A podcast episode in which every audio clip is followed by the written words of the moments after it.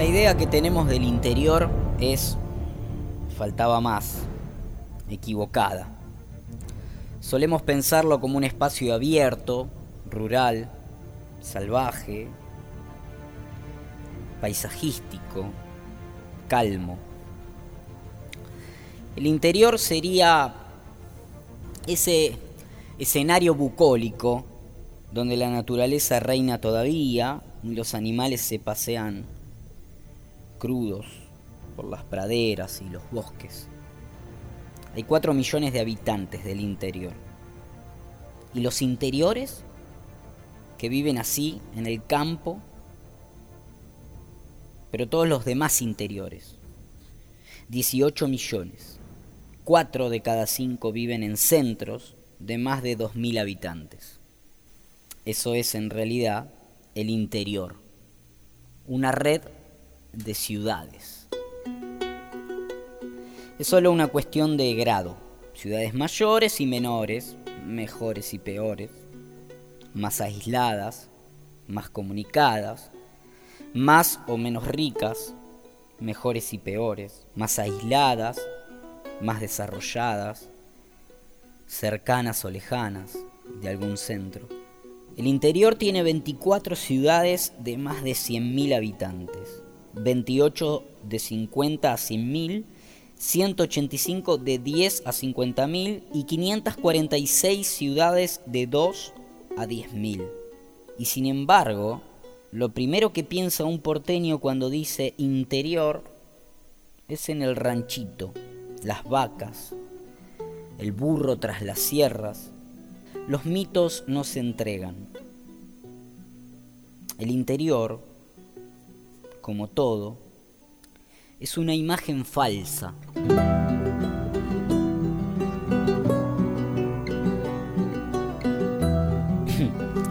Esto es el interior de Martín Caparrós. Bienvenidos a CQP, buenas noches, ¿cómo andan? Mi nombre es Nicolás Pisano. Eh, junto a Matías Mosquera, Mechi Cerrota en la producción, Santiago Cáceres Sole Tuchilo en la operación técnica, estamos haciendo esta temporada 14 desde nuestras casas, contando historias, cuentos, manifestándonos. Cada programa con una temática diferente. Este programa no sabe de qué se trata, pero sabe que quiere contar cosas. Eh, ya hemos hablado de todo y no ha pasado nada o ha pasado de todo, qué sé yo. Eh, los programas anteriores los pueden escuchar en Spotify, en Secu Podcast. Allí se meten y pueden escuchar nuestros cuentos. Hemos hablado de blues y esclavismo, de racismo, de los invisibles, de las cosas que nos gustaría hacer y no podemos, pero no por la cuarentena ni el coronavirus, sino por nuestros miedos, nuestra incapacidad, nuestra... Eh, inoperancia. Un amigo de Rosario, ciudad que, que amo profundamente y que extraño visitar, hace ya casi un año que no voy, eh, me decía que allí abrieron los bares, que la gente va al río, que se encuentran, no más de 10, pero se encuentran. Inmediatamente se, se me llena el prejuicio de esto de que bueno, en el interior es otra cosa. Pero me doy cuenta que esa imagen falsa que describe Caparrós tan fantásticamente en este libro, también la, tengo impregnada en mi cerebro, ¿no? Porque quizás siempre fue un problema de nosotros, los del exterior. ¿Ustedes se sienten parte del interior? Pregunta Caparrós en esta investigación que, que, convirtió en un libro fantástico que se llama El Interior. Pregunta en Rosario, cuando recién comenzaba su viaje, página 22 del libro. ¿Usted se siente parte del interior? Sí, seguramente, porque estamos demasiado cerca de Buenos Aires, que es el exterior. Le contesta un señor. el exterior. Acá, desde el exterior hablamos, desde el aislamiento, desde del individualismo más absoluto que somos nosotros, que ahora nos han catalogado como los, los zombies del, del AMBA, ¿no? Los individualistas del AMBA, pero siempre lo fuimos esto, los extranjeros en, nuestro propio país. Ante la imposibilidad de viajar hoy en CQP nos proponemos ir de viaje. La semana pasada honramos a los artistas como, como una forma de, de, compartir emociones, ¿no? de revelarse. Hoy vamos a proponer que viajemos, a pesar de que, que nos resulte casi imposible o nos digan que eso está mal, vamos a viajar durante una hora. La primera media hora me tocará a mí, lo vamos a hacer junto a Martín Caparrós. Y la segunda media hora Mosquera les va a contar algunos lugares que visitó. Probablemente dejará para la semana próxima algunos que le gustaría visitar Quizá los visite a través de la radio, lo cual está muy bien. Em, ojalá disfruten de este viaje porque, porque nos vamos a meter bien adentro. Eh, nada, ponete cómodo si te gusta bajar la ventanilla. Hay muchos que les gusta prenderse un cigarrillito. Otros deciden acompañarse con el mate, otros con una charla, otros prendiendo el estéreo y escuchando buena música o poniéndose un auricular si lo hacen en micro. Hoy nos parece tan lejos esto de, de tomar un avión, ¿no? Había, había otra frase que me encanta también de esto, del interior de Caparrós. Rosario es el único barrio de Buenos Aires al que tenés que ir en avión, le dijo un señor grande a, a Caparrós. Fantástico. Entonces, bueno, viajemos en avión también para, para mi amigo Rosarino, que, que también... Tengo otro amigo Rosarino, mi, mi, mi mecenas en esto de la radio, que es Roque Pereira, que, está en Buenos Aires, tiene esa mala leche de estar cuarenteneando en Buenos Aires siendo rosarino. Allá, bueno, al parecer ya se pueden ir a, a tomar cafés, a bares y cosas así.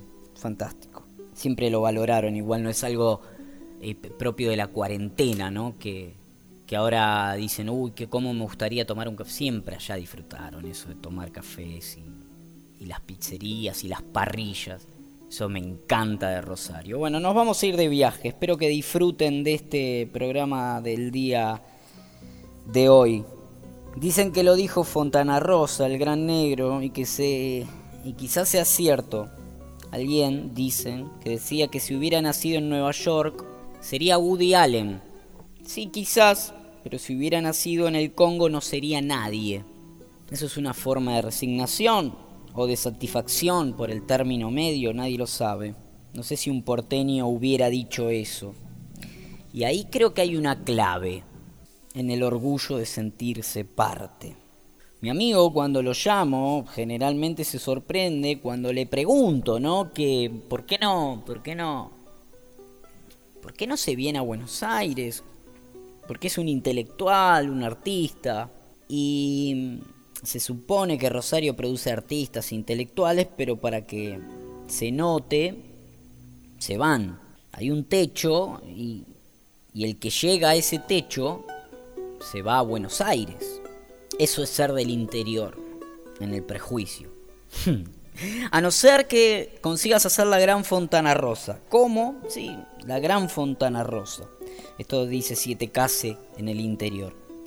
La gran Fontana Rosa es comerte el mundo sin salir de acá. Después otro día en un café frente a la costa, Fontana Rosa me dirá que nunca entiende por qué sorprende tanto que se haya quedado. No es una decisión tan caprichosa. Fíjate que hay un millón de personas que eligieron lo mismo. No es que esté viviendo en una isla, en una cueva. Bueno, precisamente la sorpresa supone que muchos de ese millón querrían irse y por eso es tan raro que vos, que podrías, nunca lo hiciste. Que vos, en lugar de irte a capital, te hayas quedado en el interior. Así vemos los, los, los del exterior, ¿no? Los, de, los del AMBA, los del interior. Como que vivieran en una cueva. Como si no, no estuvieran iluminados, ¿no? Como, como la alegoría de la caverna de, de, de Platón que decía que todos los que estaban en la cueva apenas veían sombras de lo que era la realidad. Eh, entonces, claro, el que vive en la cueva, los del interior, no, no pueden iluminarse, ¿no?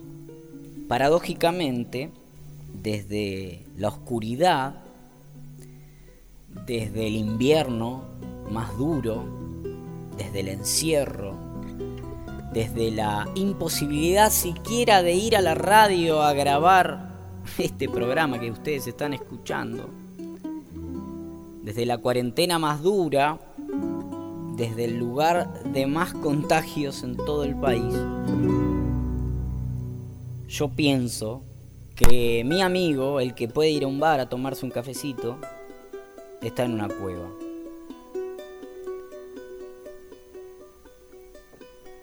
Empiezo a creer que que soy yo el que ve e interpreta las sombras de aquellos iluminados del interior. Que tengan buen viaje, esto es CQP.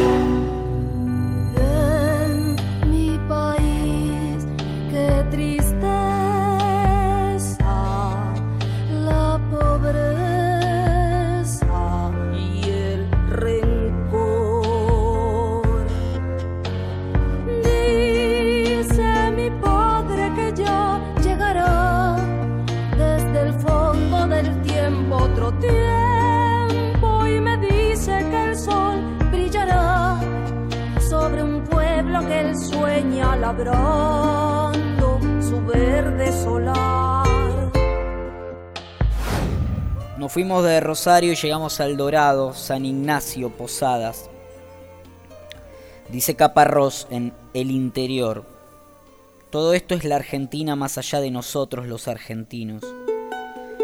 Lo que ya lo era hace 100 o 200 años, lo que probablemente siga siéndolo dentro de 200 o de 100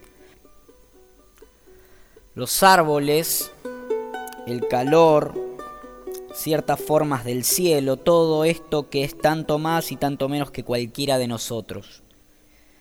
Todo esto es la Argentina que los argentinos no podríamos variar, quizás es eso, ¿no? Hay un país que no depende de nosotros y ese es el que da ciertos resultados. Recuerdo la tapa de una revista francesa de viajes y turismo que vi hace poco.